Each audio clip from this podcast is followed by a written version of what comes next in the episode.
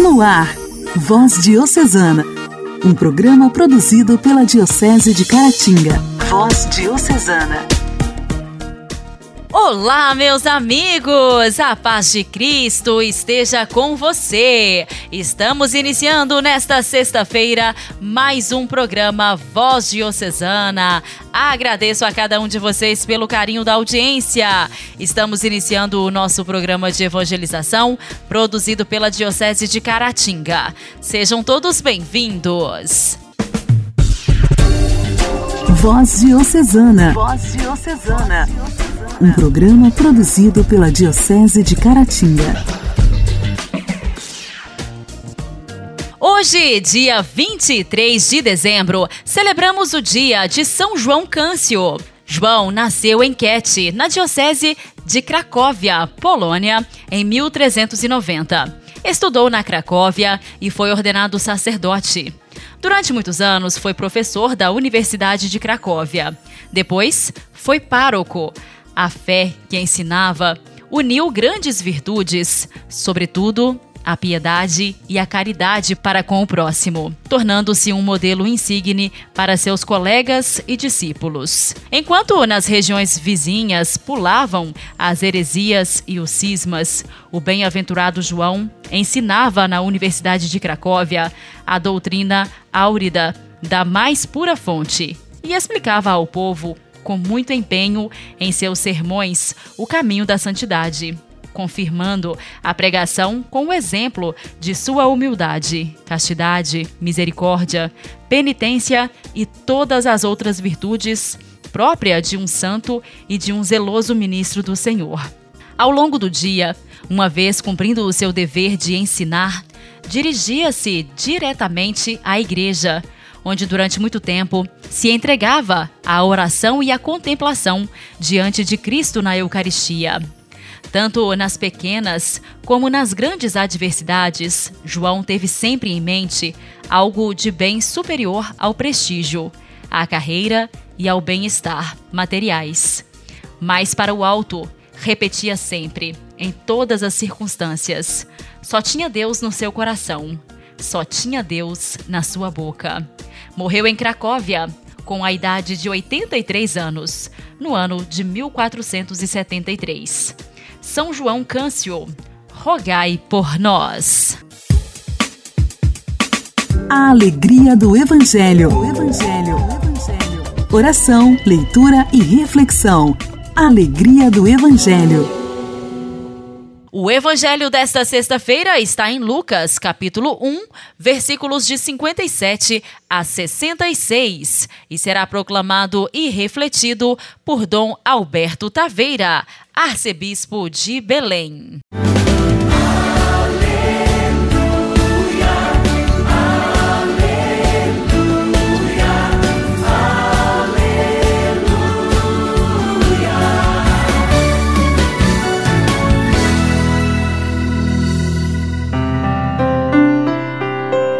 Evangelho de São Lucas, capítulo 1, versículos 57 a 66. Completou-se o tempo da gravidez de Isabel e ela deu à luz um filho. Os vizinhos e parentes ouviram dizer como o Senhor tinha sido misericordioso para com Isabel e alegraram-se com ela. No oitavo dia, foram circuncidar o menino e queriam dar-lhe o nome de de seu pai Zacarias. A mãe, porém, disse: Não, ele vai chamar-se João. Os outros disseram: Não existe nenhum parente teu com esse nome. Então fizeram sinais ao pai, perguntando como ele queria que o menino se chamasse. Zacarias pediu uma tabuinha e escreveu: João é o seu nome. No mesmo instante, a boca de Zacarias se abriu, sua língua se soltou e ele começou a louvar a Deus. Todos os vizinhos ficaram com medo e a notícia espalhou-se por toda a região montanhosa da Judéia. E todos os que ouviam a notícia ficavam pensando: o que virá a ser este menino? De fato, a mão do Senhor estava com ele. Beleza uma vida que vem como promessa de Deus e que se realiza dentro deste plano de Deus. O nome foi escolhido pelo próprio Deus. Isabel e Zacarias insistem que este devia ser o nome e João venha a ser aquele que depois preparará o nascimento do Salvador do mundo. João é o seu nome. O que aprendemos e o que podemos viver da palavra de Deus no dia de hoje? Ele tem um plano em nossa vida. É bom identificar e descobrir os sinais de Deus. Zacarias, no primeiro momento, sabemos pelo Evangelho, teve momentos de dúvida, pediu provas. A Deus não precisamos pedir provas, porque Ele as concede gratuitamente a cada momento em nossa vida. Ele sempre vem ao nosso encontro oferecendo-nos a garantia do seu amor e da sua presença que nos salva. Buscar efetivamente essa sintonia com o plano de Deus em nossa vida. Orientar as nossas decisões segundo a palavra do Senhor. Não pensar simplesmente no proveito pessoal, no lucro, não sei em quantas outras coisas que possam acontecer. Zacarias e Isabel certamente eram um casal muito piedoso. Zacarias servia no templo como sacerdote, tinha o seu turno de serviço segundo a legislação judaica, e este homem descobriu que não bastava o seu serviço religioso, mas precisava estar aberto àquele algo mais que Deus realizaria e efetivamente realiza também em nossa vida.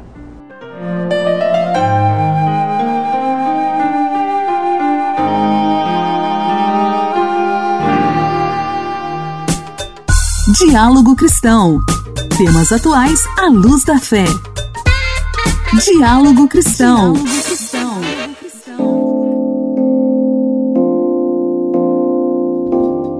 Hoje, no quadro Diálogo Cristão, você fica sabendo que os investimentos contra a pandemia no Brasil chegarão a 540 bilhões de reais. A destinação de recursos do Ministério da Saúde no enfrentamento da pandemia da Covid-19 vai chegar a 540 bilhões de reais ao final deste ano, considerando o período desde o início da circulação do coronavírus no Brasil em 2020. Isso ao mesmo tempo em que aconteceram outras ações, como o fortalecimento da atenção primária à saúde e a incorporação de medicamentos ao Sistema Único de Saúde. O balanço que detalha investimentos e resultados da pasta durante a gestão iniciada em 2019 e que será finalizada em 2022 foi apresentado nesta quarta-feira em Brasília. Entre os temas abordados, o ministro da Saúde, Marcelo Queiroga, mencionou a atenção dada à compra de vacinas contra a Covid-19 para acesso gratuito da população. Nós estamos absolutamente tranquilos com o que foi feito nesse período de gestão no Ministério da Saúde. Adotamos uma estratégia diversificada para a aquisição de vacinas. As doses que adquirimos em 2021 foram suficientes para 2021, 2022 e ainda há doses suficientes para 2023. Isso é gestão pública, eficiente. E a população brasileira sabe disso. Só entre as vacinas, o investimento foi de 38 bilhões de reais para a compra de 650 milhões de doses. Já a atenção primária ganhou protagonismo, especialmente com o lançamento do Previne Brasil. O Ministério explicou que o programa tem o objetivo de ampliar o acesso à principal porta de entrada do SUS. Isso porque os investimentos dependem do número de pessoas efetivamente devidamente cadastradas. A iniciativa foi possível graças ao avanço na liberação de recursos, de acordo com o secretário de Atenção Primária à Saúde, Rafael Câmara.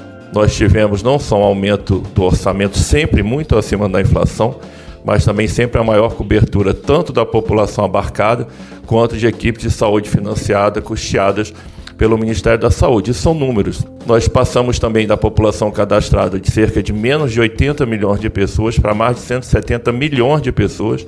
Hoje nós temos cerca de 73% da população cadastrada na atenção primária à saúde. O Ministério da Saúde também destacou investimentos em hospitais públicos e a abertura de leitos, ações para o controle das condições de saúde consideradas fatores de risco, o programa Médicos pelo Brasil e a incorporação de cinco medicamentos ao Farmácia Popular. O principal programa para a distribuição de medicamentos do SUS atende mais de 20 milhões de brasileiros. Igreja, Igreja em Ação. Formação, CNBB, notícias, Vaticano, diocese, não paróquia, a minha Igreja fé. em Ação. Igreja em Ação. Algumas ajudas que podem facilitar o exercício indispensável da vida espiritual, ou seja, o discernimento. Esse foi o tema da audiência geral do Papa Francisco da última quarta-feira, na sala Paulo VI.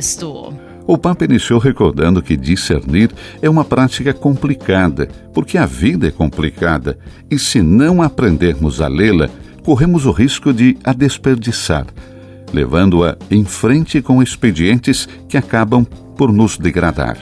A vida, continuou o pontífice, coloca-nos sempre diante de escolhas, e se não as fizermos de maneira consciente, no final é a vida que escolherá por nós levando-nos para onde não gostaríamos de ir, explicando que o discernimento não se faz sozinho e que é preciso de algumas ajudas. Uma primeira ajuda indispensável é o confronto com a palavra de Deus e a doutrina da Igreja. Elas ajudam-nos a ler o que se move no coração, aprendendo a reconhecer a voz de Deus e distingui-la de outras vozes que parecem impor-se à nossa atenção, mas que, no final, nos deixam confusos. Discorrendo sobre esta ajuda, Francisco nos lembrou que a voz de Deus não se impõe, é discreta, respeitosa e, precisamente por isso, pacificadora. Per il credente la parola di Dio non è semplicemente un testo da leggere. La parola di Dio è una presenza viva. Para quem crê, a palavra de Deus não é simplesmente um texto para ler. É uma presença viva, obra do Espírito Santo que consola, instrui, dá luz, força, alívio e gosto de viver. Com a ajuda da Escritura, o Papa anunciou que, para discernir, é necessário viver uma relação afetiva com o Senhor Jesus, esclarecendo que não devemos ter medo. O coração fala ao coração. E esta é uma ajuda indispensável e não é óbvia. O Papa disse que muitas vezes podemos ter uma ideia deturpada de Deus, considerando-o como um juiz cruel e severo. Deus não quer nos destruir. Deus quer que sejamos mais fortes, mais bondosos, todos os dias. Enquanto Jesus revela-nos um Deus cheio de compaixão e ternura, pronto a sacrificar-se para vir ao nosso encontro. E disse: Que rimane di fronte al crocifisso avverte una pace nuova impara a não avere paura de Dio. Quem permanece diante do crucificado sente uma nova paz. Aprende a não ter medo de Deus, porque Jesus na cruz não assusta ninguém. É a imagem do desamparo total e, ao mesmo tempo, do amor mais completo, capaz de enfrentar todas as provações por nós. Continuando a explicar que a narração da paixão de Jesus é a via mestra para enfrentar o mal sem ser esmagado por ele, Nela não há julgamento e nem sequer resignação, porque é permeada por uma luz maior, a luz da Páscoa. E Francisco completou: A palavra de Deus te abre tutte le porte, porque Lui é a porta, o Senhor. A palavra de Deus abre todas as portas, porque Ele é a porta. Ele é o Senhor. Francisco recordou aos presentes que temos um Pai terno e carinhoso, que nos ama, que sempre nos amou. Quando experimenta isso, o coração dissolve-se e as dúvidas, os receios, os sentimentos de indignidade desaparecem. Nada se pode opor a esse amor. Esse amor, essa ternura, nos leva a outra grande ajuda, continuou Francisco na sua catequese, ou seja, o dom do Espírito Santo, presente em nós, que nos instrui, torna viva a palavra de Deus que lemos. Depois de recordar a todos de rezar não só pelo Pai e por Jesus, o Papa disse para não esquecermos de rezar pelo Espírito Santo.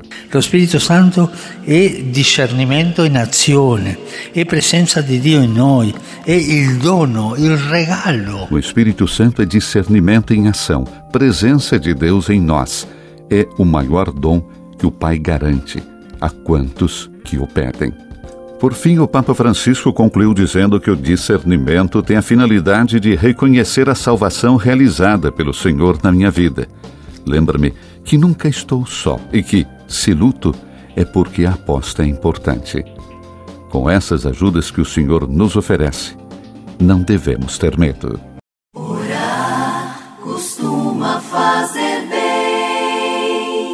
Intimidade com Deus. Esse é o segredo. Intimidade com Deus. Com Joana da Cruz. Joana da Cruz. Orar costuma fazer bem. Eu, menino, sentado na calçada sob um sol escaldante, observava a movimentação das pessoas em volta e tentava compreender o que estava acontecendo. Que é o Natal? perguntava-me em silêncio. Eu, menino, ouvira falar que aquele era o dia em que Papai Noel, em seu trenó, puxado por renas, cruzava os céus distribuindo brinquedo a todas as crianças. E por que então eu, que passa a madrugada ao relento, nunca vi o trenó voador? Ou então, onde estão meus presentes? perguntava-me. E eu, menino, imaginava que o Natal não deveria ser isso Talvez fosse um dia especial em que as pessoas abraçassem seus familiares, fossem mais amigas uma das outras. Ou talvez fosse o dia da fraternidade e do perdão. Mas então, porque eu sentado no meio-fio não recebo sequer um sorriso, perguntava-me com tristeza: e por que a polícia trabalha no Natal? E eu, menino, entendia que não devia ser assim. Imaginava que talvez o Natal fosse um dia mágico porque as pessoas enchem as igrejas em busca de Deus. Mas por que, então, não saem de lá melhores do que entraram? Debatiam-me na ânsia de compreender essa ocasião diferente.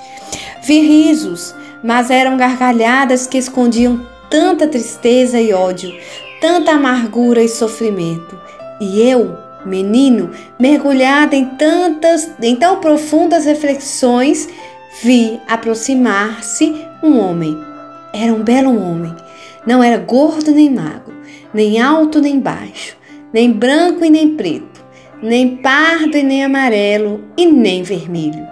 Era apenas um homem com os olhos cor de ternura e um sorriso em forma de carinho que, numa voz em tom de afago, saudou-me. Olá, menino! Oi, respondi, meio tímido. E com grande admiração vi-o acordar-se ao meu lado, na calçada sob o sol escaldante. Eu, menino, aceitei-o como amigo. Num olhar, e lhe atirei-lhe a pergunta que me inquietava e entristecia que é o Natal? Ele sorrindo, ainda mais, respondeu-me sereno: Meu aniversário. Como assim? Perguntei, percebendo que ele estava sozinho. Por que você não está em casa? Onde estão seus familiares? E ele me disse: Esta é a minha família, apontando para aquelas pessoas que andavam apressadas e eu, menino, não compreendi. Você também faz parte da minha família, acrescentou, aumentando a confusão na minha cabeça de menino. Não conheço você, eu disse. É porque nunca lhe falaram de mim, mas eu o conheço e o amo. Tremi de emoção com as aquelas palavras na minha fragilidade de menino.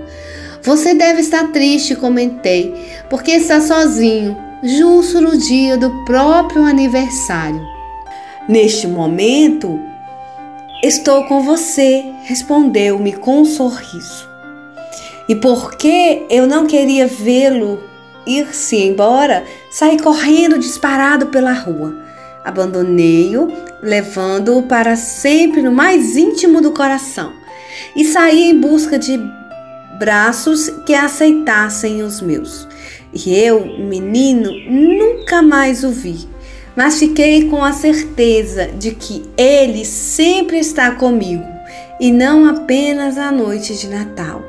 E eu, menino, sorri, pois agora eu sei que ele é Jesus, e por causa dele que existe o Natal.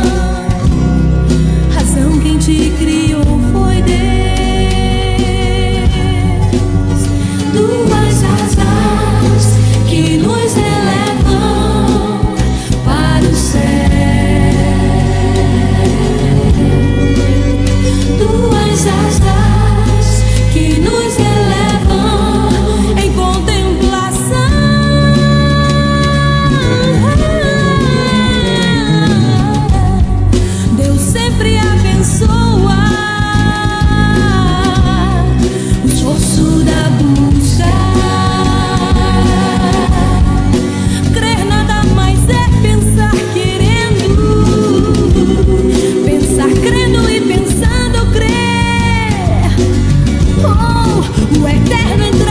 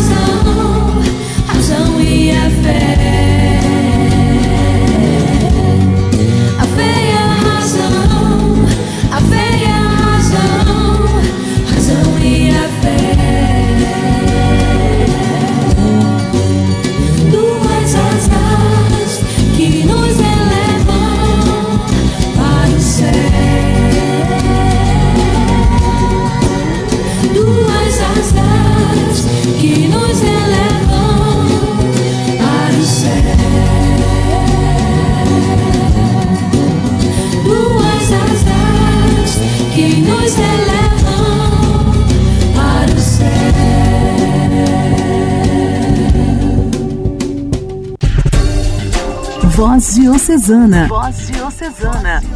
Um programa produzido pela Diocese de Caratinga. Meus amigos, o programa Voz Diocesana desta sexta-feira já está chegando ao final. Eu agradeço muito o carinho da sua audiência. Na próxima segunda-feira, se Deus quiser, estaremos de volta com mais um programa Voz Diocesana. E infelizmente eu tenho um comunicado para vocês. A próxima semana será a última semana do programa Voz Diocesana. É, infelizmente, o programa Voz Diocesana está terminando.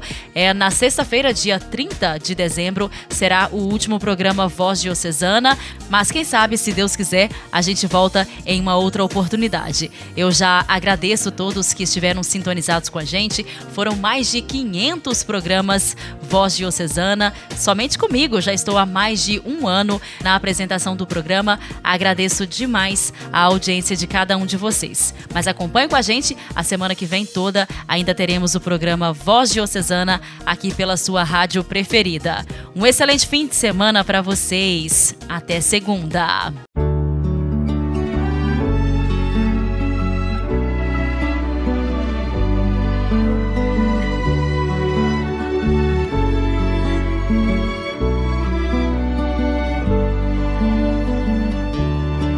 Eu te desejo vida, longa vida te desejo a sorte de tudo que é bom, de toda alegria ter a companhia, colorindo a estrada em seu mais belo tom. Eu te desejo a chuva na varanda, molhando a roseira pra desabrochar, e dias de sol pra fazer os teus planos, nas coisas mais simples que se imaginar, e dias de sol pra fazer os teus planos nas coisas mais simples que se imaginar.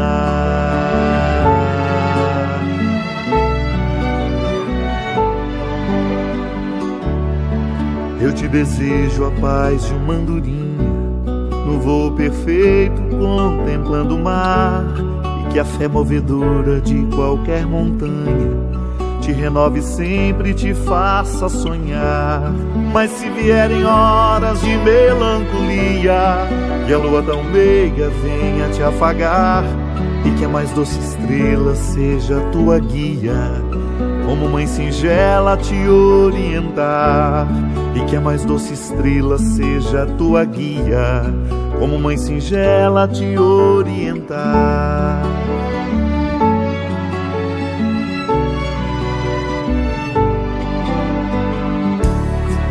Eu te desejo mais que mil amigos, a poesia que todo poeta esperou, coração de menino cheio de esperança, voz de pai amigo e olhar de avô. Eu te desejo a chuva na varanda, molhando a roseira pra desabrochar, e dias de sol pra fazer os teus planos, nas coisas mais simples que se imaginar e dias de sol para fazer os teus planos nas coisas mais simples que se imaginar.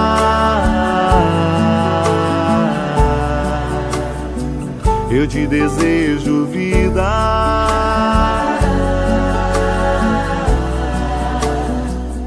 Te desejo vida. Te desejo vida.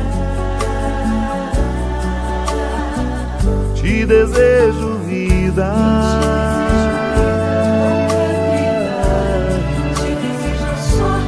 Desejo.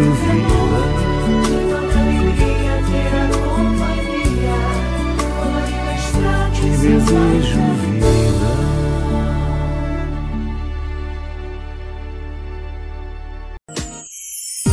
Você ouviu Voz Diocesana, um programa da Diocese de Caratinga.